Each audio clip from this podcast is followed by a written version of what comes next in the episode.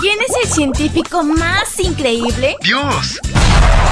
Bienvenido a la matutina de adolescentes y prepara lápiz y papel. El increíble laboratorio de Dios.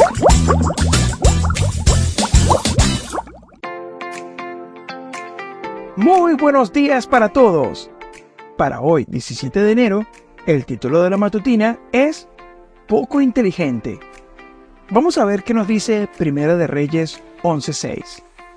Los hechos de Salomón fueron malos a los ojos del Señor, pues no siguió fielmente al Señor, como lo había hecho David, su padre.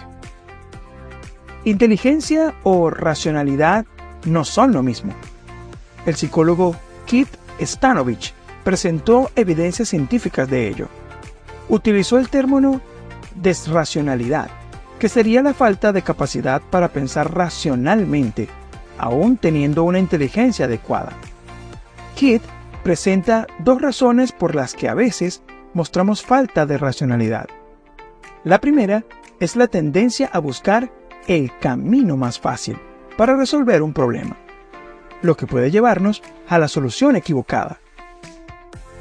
La otra razón es la falta de un conocimiento específico, como la lógica o la probabilidad, necesario para pensar racionalmente sobre un problema.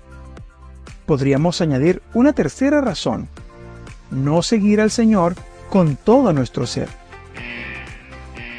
La sabiduría comienza por honrar al Señor.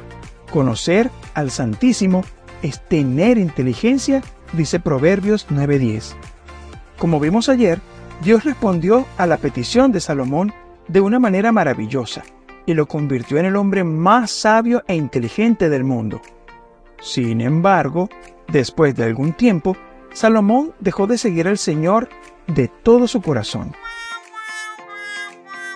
Para no desagradar a sus esposas, eligió el camino más fácil, permitiendo el culto a otros dioses, además de acumular muchas riquezas, costumbre de los reyes de la época, la cual era reprobada por Dios. Poco a poco, Salomón se fue alejando del Señor, y lejos de Dios no hay inteligencia, sabiduría, ni verdadera racionalidad. La historia de Salomón es una advertencia para nosotros. Por muy sabios o inteligentes que seamos hoy, si nos apartamos de los caminos de Dios, corremos el riesgo de fracasar al igual que Salomón.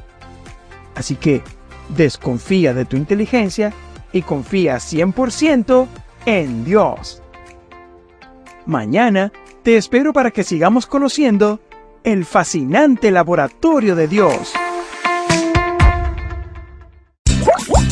Fue divertido. Aprendimos sobre grandes personajes de la ciencia. Amistad, salud, creacionismo y mucho más. El increíble laboratorio de Dios. Esta fue una presentación de Canaan Seven Day Adventist Church y DR Ministries. Hasta la próxima.